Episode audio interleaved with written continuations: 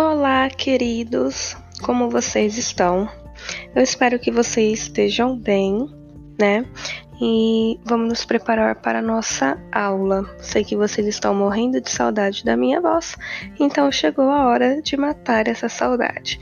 Então, antes de dar início à nossa querida aula de literatura, Procure uma mesa, sente-se em uma cadeira bem confortável e prepare o seu material, colocando à disposição sua apostila, o seu caderno e suas canetas. Tá?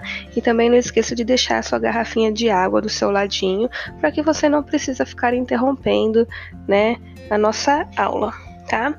Aconselho a vocês utilizarem fones de ouvido para que vocês me escutem melhor, tá bom? E lembrando que vocês podem utilizar o seu computador, notebook ou acessar o app do Plural, tá? Pelo tablet ou o seu celular. Tá? Eu estou fanha sim, mas não é coronavírus, tá? É só uma rinite alérgica. E vamos, vamos dar início à nossa querida aula de literatura. Beijinhos!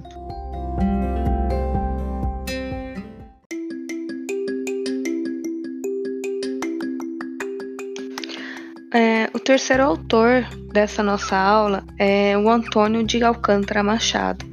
Ele era paulista, de uma família muito tradicional.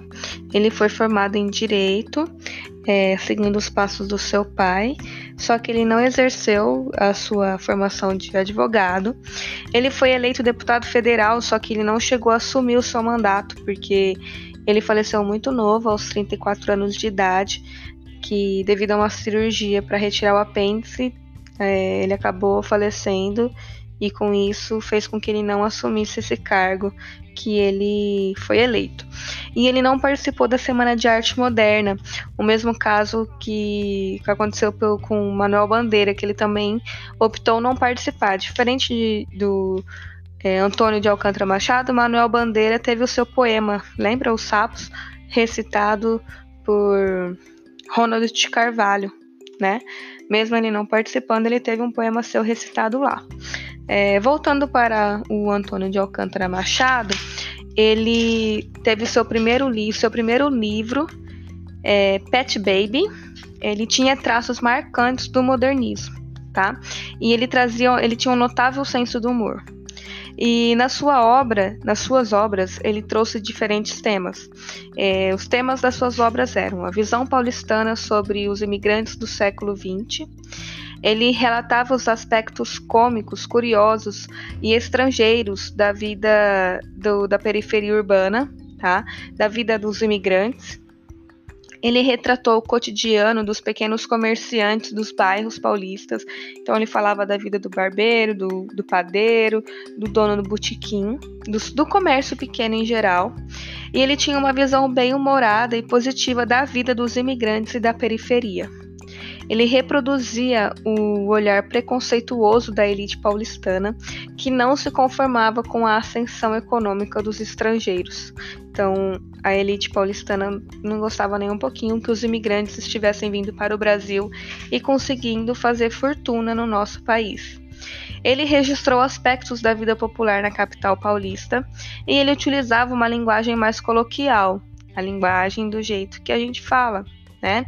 E ele misturava por muitas vezes na sua escrita, nos seus, nas suas obras, o português e o italiano, porque esses imigrantes que ele retratava, é, a maior parte desses imigrantes eram imigrantes italianos, então por isso que ele mesclava, ele fazia essa junção dos dois idiomas em suas obras.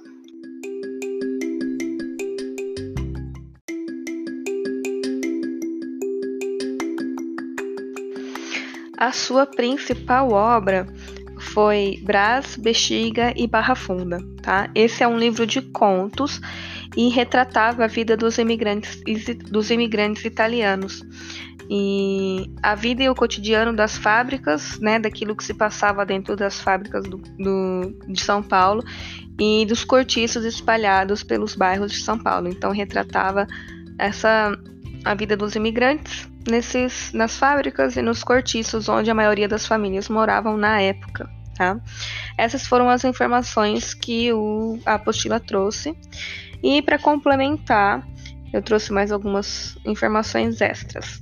Então, o Antônio de Alcântara Machado, ele foi escritor, jornalista e político. Ele pertencia a uma família de advogados e escritores.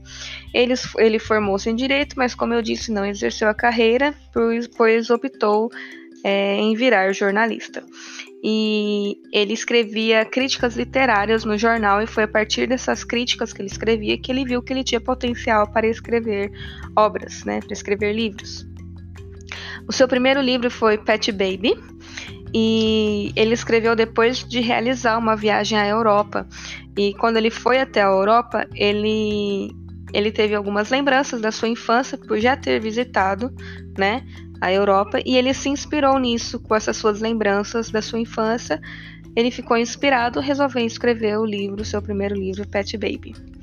É, esse seu livro, Pet Baby, foi prefaciado, prefaciado por Oswald de Andrade. Lembra lá que a gente falou dele? Um dos, dos primeiros autores que a gente falou foi Oswald de Andrade. Então ele teve o seu prefácio escrito por Oswald. É, além disso, é, ele e Oswald eram muito amigos e o Antônio de Alcântara Machado ele foi co-diretor da revista de antropofagia. Lembra? Volta lá no áudio de Oswald de Andrade para vocês recordarem o que é essa revista de antropofagia, porque eu já falei dela no áudio de Oswald. Então ele foi co-diretor, no diretor era o Oswald, que foi que teve a ideia de fundar essa revista, e ele foi co-diretor e a revista foi lançada junto com o Oswald. Eles eram muito amigos. E é, quando ele morreu, ele deixou uma obra inacabada, o seu romance Mana Maria. Ele não chegou a terminar esse seu livro, tá? Ele foi ele foi lançado posteriormente, né? Mas não foi terminado por ele e ele registrava em seus contos é, a rivalidade entre o Corinthians e o Palmeiras da década de 20, né? Porque, é, como ele era paulista, é, escrevia sobre os bairros é, do, de São Paulo e na época os dois times eram sempre foram os rivais do, da, da elite da, da, dos imigrantes italianos, então ele retratava, falava muitas vezes dessa rivalidade entre os times, tá? Tanto que nesse livro dele, o mais um, um principal livro, Brás, Bexiga e Barra Funda, ele também tem um conto que fala sobre essa, essa disputa, essa rivalidade, tá bom? Então esse foi é, os nossos três autores de hoje. Para a aula que vem, eu trago o restante da apostila. Vamos terminar o conteúdo do, dessa apostila e encerrar sobre é, os autores da primeira geração modernista. Beijinhos, tchau, tchau!